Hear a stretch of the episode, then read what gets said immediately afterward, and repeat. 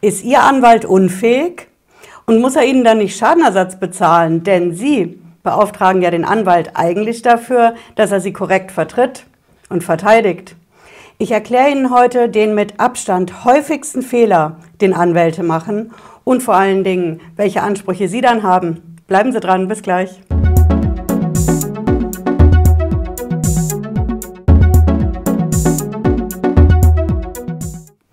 Bin Patricia Lederer, ich bin Rechtsanwältin in der Frankfurter Steuerrechtskanzlei Lederer Law. Ich freue mich, dass Sie dabei sind und wenn Sie neu sind hier auf dem Kanal, lassen Sie hier unten ein Abo da und bleiben Sie auf dem Laufenden, denn ich garantiere Ihnen, Sie sind nach jedem Video schlauer als vorher. Und wenn Sie sagen, nö, habe ich schon gewusst oder ich bin anderer Meinung, schreiben Sie es hier unten in die Kommentare rein und ich greife das auf in den nächsten Videos.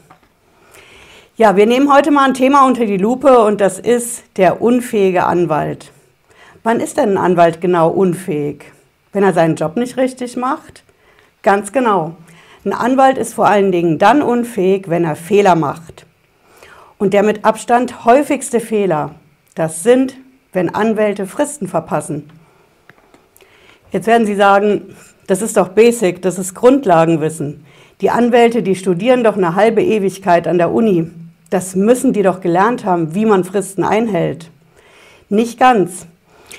Ich habe selber an der Uni studiert, konkret an der Uni des Saarlandes in Saarbrücken und bei uns in Frankfurt an der Goethe-Uni. Und am Ende von meinem Studium, da konnte ich ziemlich viel auswendig, fast die ganzen Bücher, die hinter mir stehen, ne, das Bundessteuerblatt. Wir haben wirklich viel gelernt, aber es gibt an der Uni für die Anwälte kein einziges Fach, in dem man lernt, wie man eine Frist beim Gericht einhält. Das gibt es einfach nicht. Es lernt keiner an der Uni, sondern es geht nur in der Praxis zu lernen. Und das ist auf den ersten Blick nicht so einfach, wie es ausschaut. Ich sage Ihnen einfach mal ein Beispiel. Wenn ich als Anwältin einen Schriftsatz beim Gericht einreichen muss, na, das kann zum Beispiel eine Klage sein gegen das Finanzamt, ist bei uns Tagesgeschäft, dann muss ich zusehen, dass dieser Schriftsatz rechtzeitig beim Gericht ist. Und rechtzeitig heißt konkret, ich kann ja theoretisch ein, zwei Mausklicks ne, mit unserem besonderen elektronischen Anwaltspostfach, damit kann ich das digital einreichen. Ne, besonderes elektronisches Postfach, das ist das BEA unter Insidern, aber das hat den Nachteil, dass es einfach öfter mal ausfällt. Und wenn das Ding ausfällt am letzten Tag der Frist, muss ich wissen, wie kriege ich denn meinen Schriftsatz pünktlich zum Gericht. Alternative, ich kann faxen.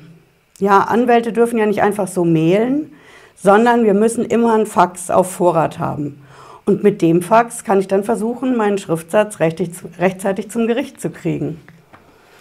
Klingt auch einfacher, als es ist. Ja, wir haben jetzt ein Urteil reinbekommen vom Bundesgerichtshof aus Karlsruhe. Und der hat einen Fall auf dem Tisch gehabt, Thema Anwaltshaftung haftet der Anwalt konkret, wenn er am Tag der Frist anfängt zu faxen und immer an dieselbe Faxnummer vom Gericht faxt und es geht nicht durch. Das ist ein Anwalt gewesen, der fing abends um 8 an mit dem Fax und hatte eine Faxnummer vom Gericht. Und da hat er immer wieder hingefaxt. Und es ging nicht durch. Und immer wieder, bis nachts um 12 hat er gefaxt. Das Ende vom Lied ist, der Bundesgerichtshof hat gesagt, dieser Anwalt haftet. Der haftet dafür, dass er die Frist verpasst hat. Warum ist das so? Der Anwalt hätte nachschauen müssen, ob dieses Gericht, an das er gefaxt hat, immer wieder dieselbe Faxnummer, ob das nicht eine andere Faxnummer hat. Im Gerichtsverzeichnis, es gibt da auch so dicke Bücher, ich kann es aber auch online mittlerweile nachschauen, da muss ich als Anwalt gucken, habe ich nur eine Faxnummer oder kann ich es an mehrere versuchen zu faxen damit es vor 12 Uhr nachts durchgeht. Auch das klingt aber auch einfacher, als es ist. Wir haben das hier in der Kanzlei gehabt am Anfang von Corona im März 2020. Da hatten wir einen Schriftsatz, den wir an den Bundesfinanzhof in München faxen mussten. Auch am letzten Tag der Frist. Ne? Wir waren relativ zügig am Tag fertig mit dem Ding. Das war so etwa halb vier nachmittags. Und dann haben wir gedacht, okay, wir senden das Ding digital mit Bea. Ne? Zwei Mausklicks. Bea ist wieder ausgefallen. Ja, technische Probleme, Upload der Dateien ging nicht. Jo, dann haben wir gefaxt. Und das Fax ging nicht durch. Und unser Problem beim Bundesfinanzhof ist, der hat nur eine einzige Faxnummer. In keinem Verzeichnis, in keiner Korrespondenz haben wir eine alternative Faxnummer gefunden. Was machen Sie denn dann? Sie steuern auf 24 Uhr zu und das Fax geht nicht durch. Ja, wir haben hier in der Kanzlei mittlerweile digitales Fax und haben gesehen, die Leitung schafft es nicht, trotz superschnelles Internet. Dann ist eine Kollegin von mir ins Homeoffice gefahren und hat parallel zu uns in der Kanzlei einen Teil von dem Schriftsatz gefaxt und wir haben den anderen Teil gefaxt. Das war richtig nervenaufreibend. Wir haben das Ding vor 12 Uhr durchgekriegt, aber Sie sehen, das mit den Fristen bei den Anwälten, das ist nicht so einfach. Ja, ich muss für den Fall, dass mir das Digitale, die, die, die digitale Lösung ausfällt, muss ich einfach für ein Backup sorgen. Ja, und das Backup ist das Fax. Ich kann eben oft nicht einfach zum Gericht mal so eben fahren nachts, ne, wenn das Gericht weiter weg ist.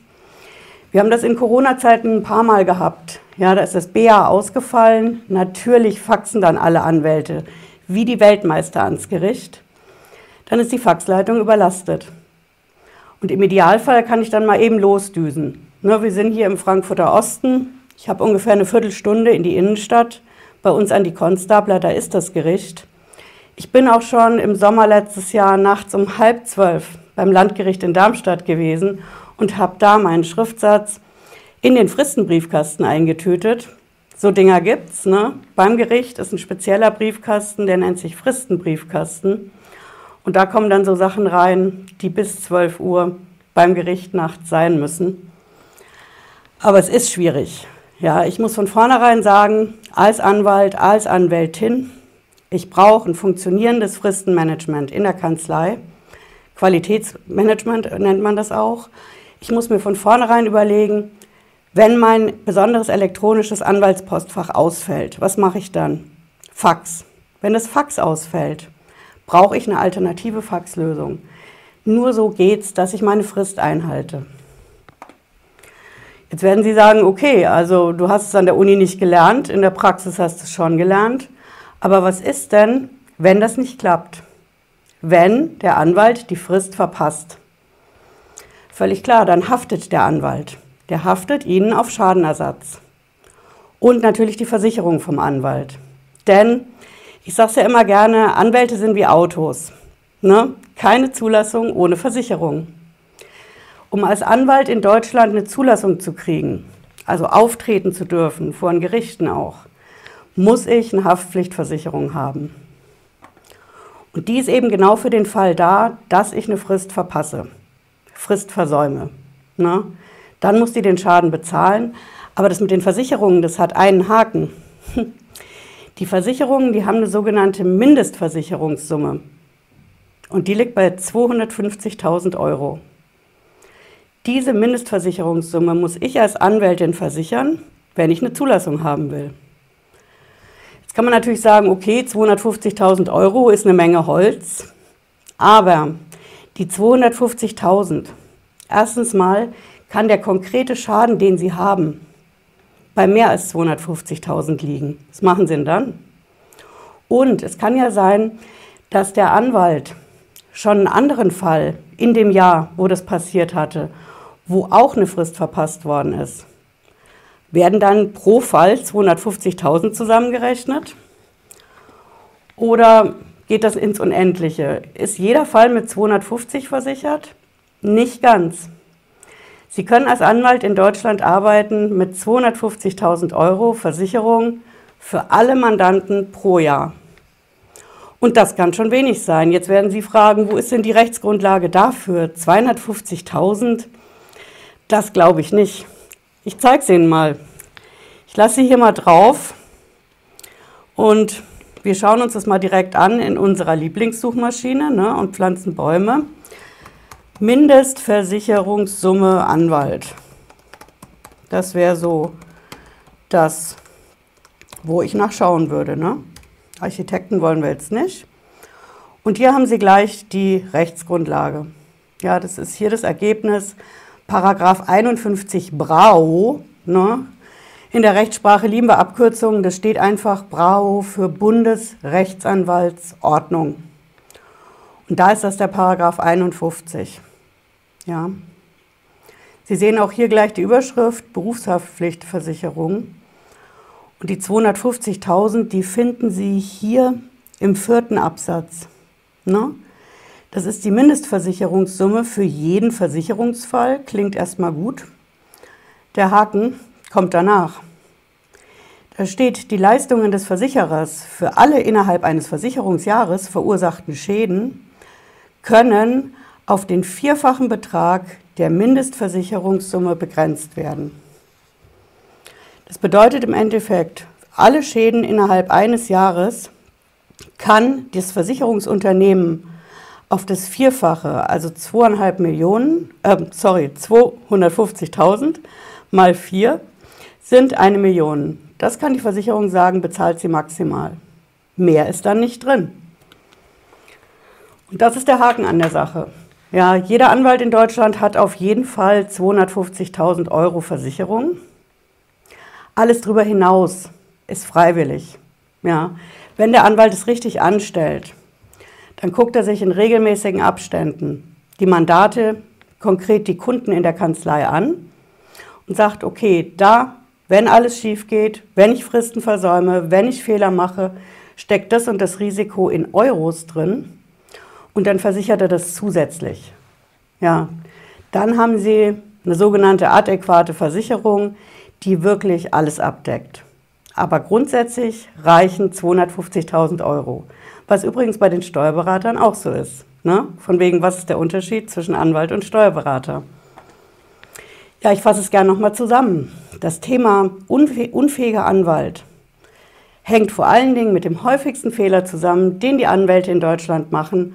Und das sind, wenn sie Fristen versäumen. Ja, die Zahlen der Versicherungen sprechen da eine ganz eindeutige Sprache. Beratungsfehler, schlechte Kommunikation, es gibt alles Mögliche, was ein Anwalt falsch machen kann, aber dass er die Fristen verpasst, ist einfach der häufigste Fehler, der passiert. Und damit das nicht geschieht, muss ein Anwalt alles Menschenunmögliche machen, um seinen Schriftsatz rechtzeitig am Tag der Frist bis 24 Uhr zum Gericht zu bringen. Er muss Vorsorge treffen, wenn er es elektronisch einreichen will, ne, mit diesem BEA. Dann muss er Vorsorge treffen, was ist, wenn das BA ausfällt? Muss er ein Fax bevorraten? Wenn das Fax ausfällt, brauche ich eine alternative Faxlösung. Es sei denn, ich reiche meine Schriftsätze wirklich nur bei dem Gericht ein, wo ich mal eben locker hindüsen kann. Und wenn ich einen Fehler einsehe, der mir passiert bei der Frist, dann muss ich als Anwalt es meiner Versicherung melden und Ihnen als Mandant steht dann auch ein Schadenersatzanspruch zu gegenüber dem Anwalt und seiner Versicherung. Was Sie konkret machen können, ist, dass Sie Ihren Anwalt fragen, für wie viel bist du eigentlich genau versichert? Hm? Für welche Summe pro Fall und pro Jahr? Denn die Untergrenze bei den Versicherungen für Anwälte liegt bei 250.000 Euro. Und das kann viel sein. Wenn Sie aber zum Beispiel einen Fall haben, wo es um 50.000 geht und der Anwalt hat schon mehrere Fehler gemacht, in dem Jahr, wo das passiert. Dann sind Sie ganz schnell bei der maximalen Deckung von der Versicherung. Und dann zahlt die nicht. Ne? Ja, ich hoffe, es hat Sie heute ein bisschen schlauer gemacht in Sachen Anwälte, auch bei der Steuer und beim Finanzamt, im Allgemeinen und Besonderen. Wir sehen uns, wenn Sie mögen, wieder Freitag 18.30 Uhr und bis dahin sage ich mal, wenn Sie noch mal reinhören wollen in den Podcast zur Sendung, Unseren Podcast gibt es überall da, wo es Podcasts gibt. Und wir sehen uns spätestens 18.30 Uhr am Freitag wieder oder zwischendurch, wenn es was Brandheißes zu berichten gibt. Bis dahin, bleiben Sie gesund. Ciao.